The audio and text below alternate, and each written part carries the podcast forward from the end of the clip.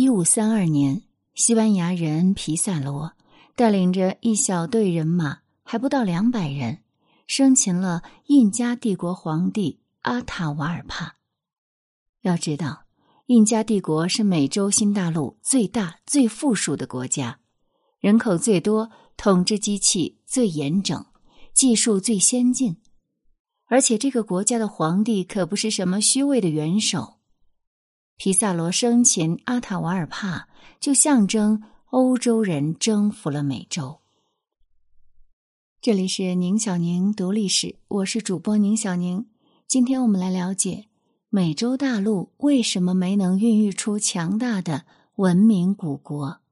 文章来源：短史记、腾讯新闻，作者贾雷德·戴蒙德。美洲大陆为什么敌不过欧亚大陆呢？我们先从终极因素——食物生产方式谈起。食物生产方式决定了人口数量与社会的复杂程度。美洲与欧洲在食物生产方面最明显的不同在于大型家养哺乳动物。欧亚大陆上的十三种家畜包括绵羊、山羊、牛。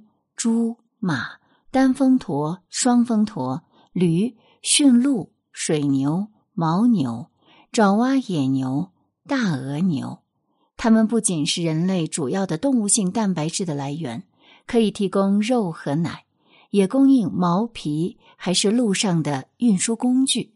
平时运送人员、物资，暂时更是不可或缺。在农耕上，它们也节省了人力。提高了土地的产量。大约到了中世纪，水利和风力逐渐取代了畜力，但是在那之前，家畜是人力之外主要的工业能源，例如碾房、拉磨、开关水闸等等，无不由家畜代劳。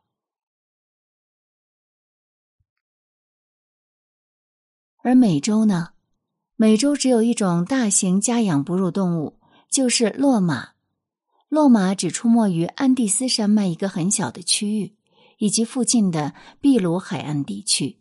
骆马供应肉、毛和皮，也可以运输物资，但是不产奶，不供人骑乘，不能拉车拉犁，不供应工业能源，更别提冲锋陷阵了。欧亚大陆和美洲在粮食作物资源上也是有差异的。不过，比起动物资源的差异就没那么显著了。一四九二年，欧亚大陆上农业已经很普遍，大部分欧亚社会都从事农耕、畜养动物。农业在美洲也很普遍，但是狩猎采集族群占据的土地比例要大得多了。在美洲，没有食物生产业的地区包括北美洲北部。南美洲南部、加拿大大平原以及几乎全部北美洲西部地区，但是当欧洲人输入了适当的家禽和作物之后，美洲土著也能在他们祖先的土地上创造奇迹了。举个例子，许多美洲土著社会后来都以马术闻名，有的则以养牛、养羊见长。加拿大大平原、美国西部、阿根廷潘帕斯草原上都有这类美洲土著。这些例子说明了，美洲广大土地上没有出现食物生产业的唯一原因，就是缺乏可驯化的动植物资源。美洲也有一些地区自行发展出了农业，但与欧亚大陆相比，它的发展受到了五大因素的限制。第一，美洲的农作物主要以蛋白质含量不高的玉米为主，欧亚大陆则有种类多样而且蛋白质含量高的谷物。第二，美洲作物的种子必须一粒一粒用手种下，欧亚作物的种子则可以撒播。第三，美洲需要人自己动手耕作，欧亚则用家畜犁田。因此，一个人可以耕作大片的田地，还能开发如北美大平原般肥沃却干硬的土地。第四，美洲缺乏可以增加土壤肥力的动物肥料。第五，美洲的农事活动中，脱粒、碾磨、灌溉等许多工作只有人力可用，没有动物可代劳。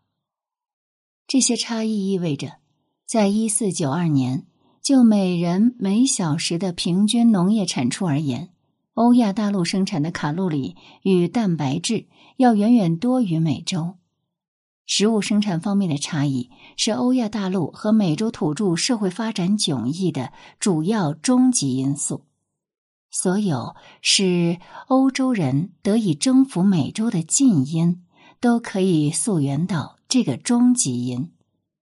我们再来看近因，最重要的有病菌、技术、政治组织以及文字。与食物生产差异最直接相关的是病菌了。一些传染病经常光临拥挤的欧亚社会，许多欧亚族群因此获得了抵御他们的能力。这些传染病中有人类历史上最致命的杀手：天花、麻疹、流感、鼠疫、肺结核、斑疹伤寒、霍乱、疟疾等。美洲社会在哥伦布造访之前，唯一经历过的群聚传染病只有非梅毒性螺旋体病。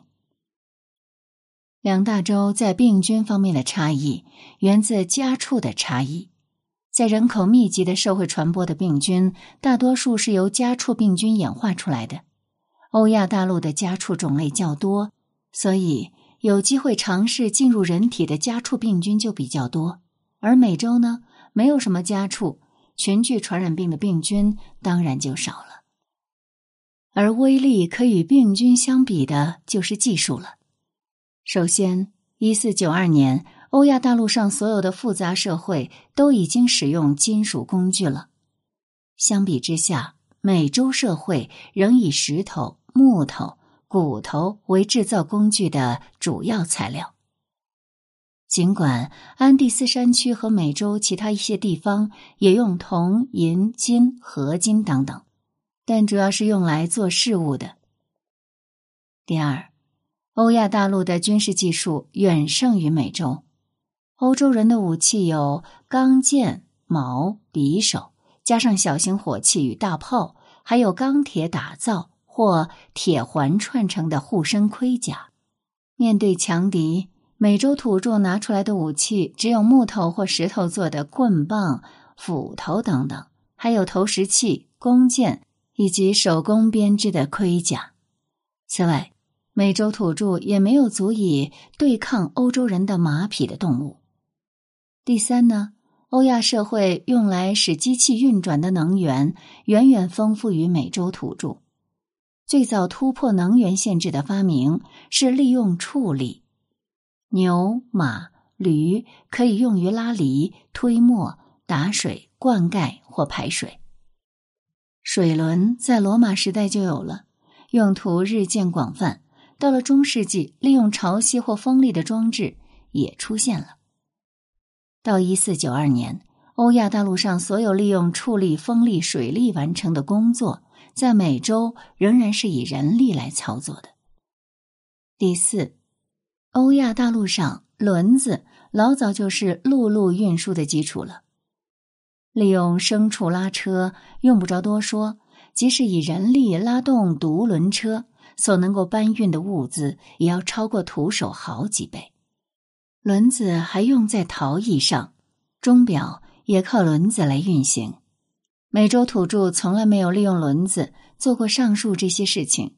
在墨西哥发现的陶制玩具上倒是有轮子。第五呢，就是航海。许多欧亚社会发展出大型帆船，有些能够乘风破浪，横渡大洋。并配备了六分仪、罗盘、尾舵和大炮。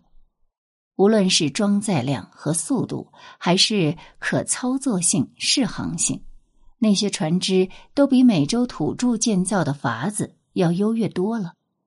安第斯山区和中美洲几个比较进步的社会，就是用那种法子搬有运无、交通贸易的。除了病菌和技术，欧亚社会和美洲社会在政治组织方面也有不同。到了中世纪晚期或文艺复兴时代，欧亚大陆上大部分社会都由国家统治，其中哈布斯堡王朝、奥斯曼帝国、中国、印度的莫卧儿王朝，以及十三世纪势力达于巅峰的蒙古帝国，都以征服四邻起家，最后呢，就形成了混杂了多种语言的政治体。而美洲只有两个帝国。印加帝国和阿兹特克帝国，在南美洲热带地区，中美洲阿兹特克帝国势力不及之处，美国东南部也有许多酋邦，而有些呢是无异于小型国家了。美洲其他地区的社会只不过是部落或游群罢了。那最后一个静音是文字，大多数欧亚国家都有使用文字的官僚系统。也有很高比例的平民能够读书识字，文字增强了欧亚社会的竞争力。相比之下，在美洲，只有中美洲一个小区域的一小群知识分子掌握了文字的奥秘。印加帝国发展出一种基于结绳的记账系统和注记手段，可是和文字比起来，它的功能差远了。无法作为传递详细信息的工具。那么接下来我们就要来了解美洲的历史里程碑为什么普遍晚出呢？在哥伦布到达之前，一四九二年的美洲社会是美洲土著独立创造出来的，这体现了美洲独立发展轨迹的结果。有一个表格能够概括欧亚大陆和美洲出现。关键性发展的大致年代，在这张表格当中，我们可以发现，食物生产成为人类食物的主要来源，在欧亚大陆比在美洲早了五千年。世界上只有少数几个地区独立发展出食物生产手段，之后从那些创造中心传播到了其他地区。欧亚大陆的肥沃新月地带。中国、美洲的安第斯山区、亚马逊河流域、中美洲、美国东部，都是这样的核心地区。至于核心地区的主要突破成就向外传播的速度，由于欧洲考古学者的辛勤工作，我们对欧洲的情况有很好的了解。根据表中英格兰的各项数据，我们知道。食物生产手段与村落生活方式从肥沃新月地带传入英格兰，花了五千年左右。后续的重要发展，例如酋邦、国家、文字，特别是金属工具，传入英格兰的速度就越来越快了。比如，铜器和青铜器花了两千年传入英格兰，铁器只花了二百五十年。很明显。定居农民组成的社会比较容易采借其他农业社会发展出的金属技艺，而狩猎采集族群则不容易从定居的农业社会采借食物生产手段，最后他们往往被农民替代了。那么，为什么所有重要的历史里程碑在美洲都树立的比较晚呢？我想到了四组理由：一。起步迟，二可供驯化的动植物资源有限，三传播屏障，四美洲人口稠密的地区或较小或孤立，彼此并无紧密互动。人类在欧亚大陆的活动早在一百万年前就开始了，但根据考古证据。人类在公元前一点二万年左右才从阿拉斯加进入北美，最晚在公元前一万年前到达南美洲南端。美洲狩猎采集族群到达南美洲南端之后的一千五百年，食物生产已经在肥沃的新月地带兴起。肥沃新月地带和中国的早期农民。继承了几百万年来现代智人为开发当地环境资源而发展出来的技术，比如肥沃新月地带的狩猎采集族群为利用野生谷物而发展出来的石镰刀、地窖等技术，也可以为那批最早栽种谷物的农民所用。而相比之下呢，第一批进入美洲拓垦的族群到达阿拉斯加时，携带的都是适应西伯利亚北极动物园的装备、知识和经验。他们必须在陌生的环境中摸索，自己去发明适合新环境的装备。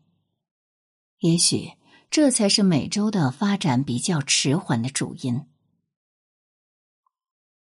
美洲的发展落后于欧亚大陆的一个更为明显的因素是，美洲适合驯化的动植物资源非常有限。当初狩猎采集者开始生产食物，并不是因为他们预见食物生产会对后代子孙有利，而是因为起步阶段的食物生产已经能够带来比狩猎采集更好、更稳定的生活。而在美洲起步阶段的食物生产，相对于狩猎采集的优势，远没有在肥沃新月地带和中国那么大。部分原因就是美洲缺乏可供驯养的野生哺乳动物，因此美洲的早期农民仍然以野生动物作为动物性蛋白质的主要来源，不得不兼职当狩猎采集者。肥沃新月地带。和中国的农民就没有这样的问题，他们定居不久后就驯养了野生动物。既然有了自足的食物生产方式，就不必再去狩猎或采集了。此外，欧亚大陆家畜的粪便还可以肥田，后来家畜又能犁田，不仅增加了农业的生产力，还进一步提升了农业的竞争力。美洲野生植物的一些特色也削弱了食物生产在美洲的竞争力。这个结论在美国东部体现得更加清楚。那里土著驯化的作物大约还不到十二种，包括小籽粒的谷物是没有大籽粒谷物的，还包括豆类、纤维作物、果树和坚果树。中美洲的主食作物玉米也是个好例子。玉米传播到美洲其他地区，也成为了各地的主食作物。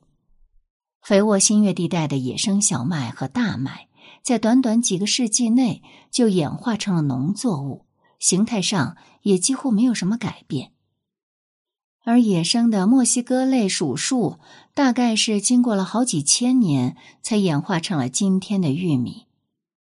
在演化过程中，它的生殖生物学、生产种子的能量分配机制都发生了巨变。种子坚硬的外壳褪去了，穗轴也增大了许多。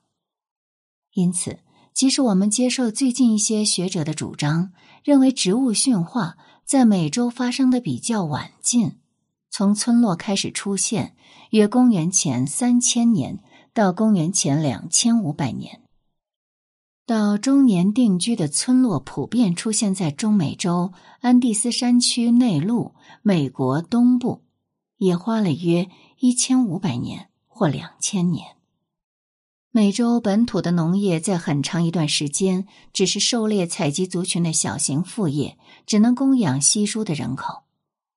要是我们接受传统的看法，认为农业在美洲很早就发生。那么，美洲的农业就是花了五千年才发展到可以供养定居村落的程度，而不是一千五百年或两千年了。而在欧亚大陆呢，我们观察到的是，食物生产兴起和村落出现的时间很近。此外，欧亚大陆的东西向主轴相对于美洲的南北向主轴更有利于生物资源的传播。因为东西向的流动更少涉及纬度变化引起的适应问题，与欧亚大陆宽阔的东西向主轴相比，美洲的南北交流还受制于中美洲狭长的地形，特别是巴拿马地峡。此外，美洲的人文地理更为碎片化，不适合耕作的地区和稠密人口居住的地带相互穿插着。美洲的生态屏障包括。巴拿马地下的热带雨林将中美洲社会与南美亚马逊河流域、安第斯山区的社会隔离开来。德克萨斯州的干旱地带隔离了美国东南部和西南部。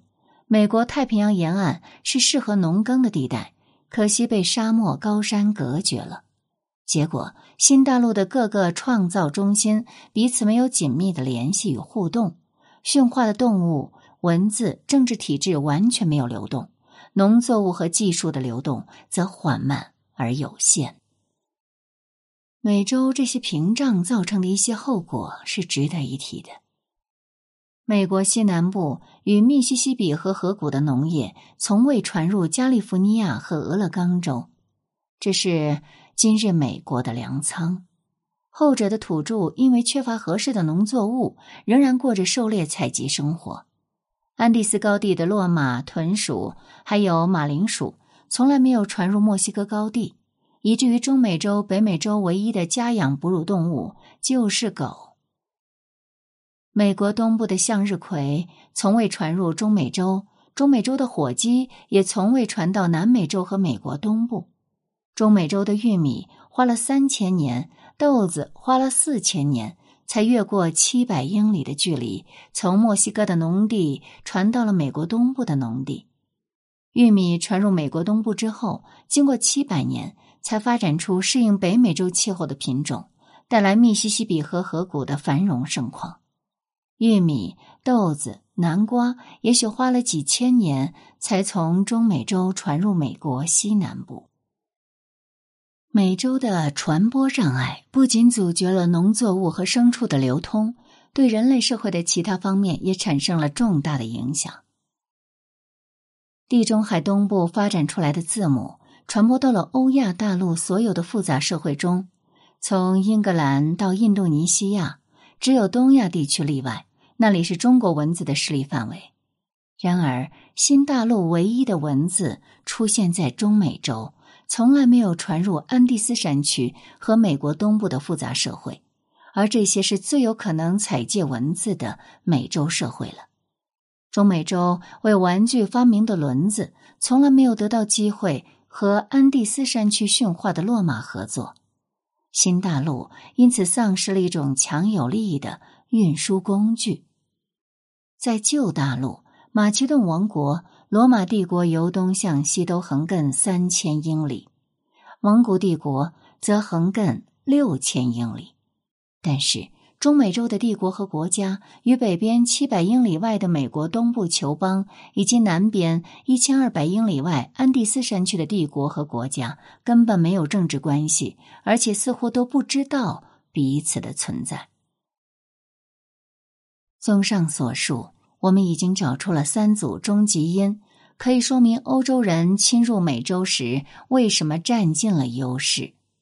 第一，人类早就在欧亚大陆上生活；第二，欧亚大陆的食物生产效率高，原因在于可驯化的野生动植物资源，特别是动物资源比较丰富；第三，欧亚大陆内部的地理生态屏障没有那么难以逾越。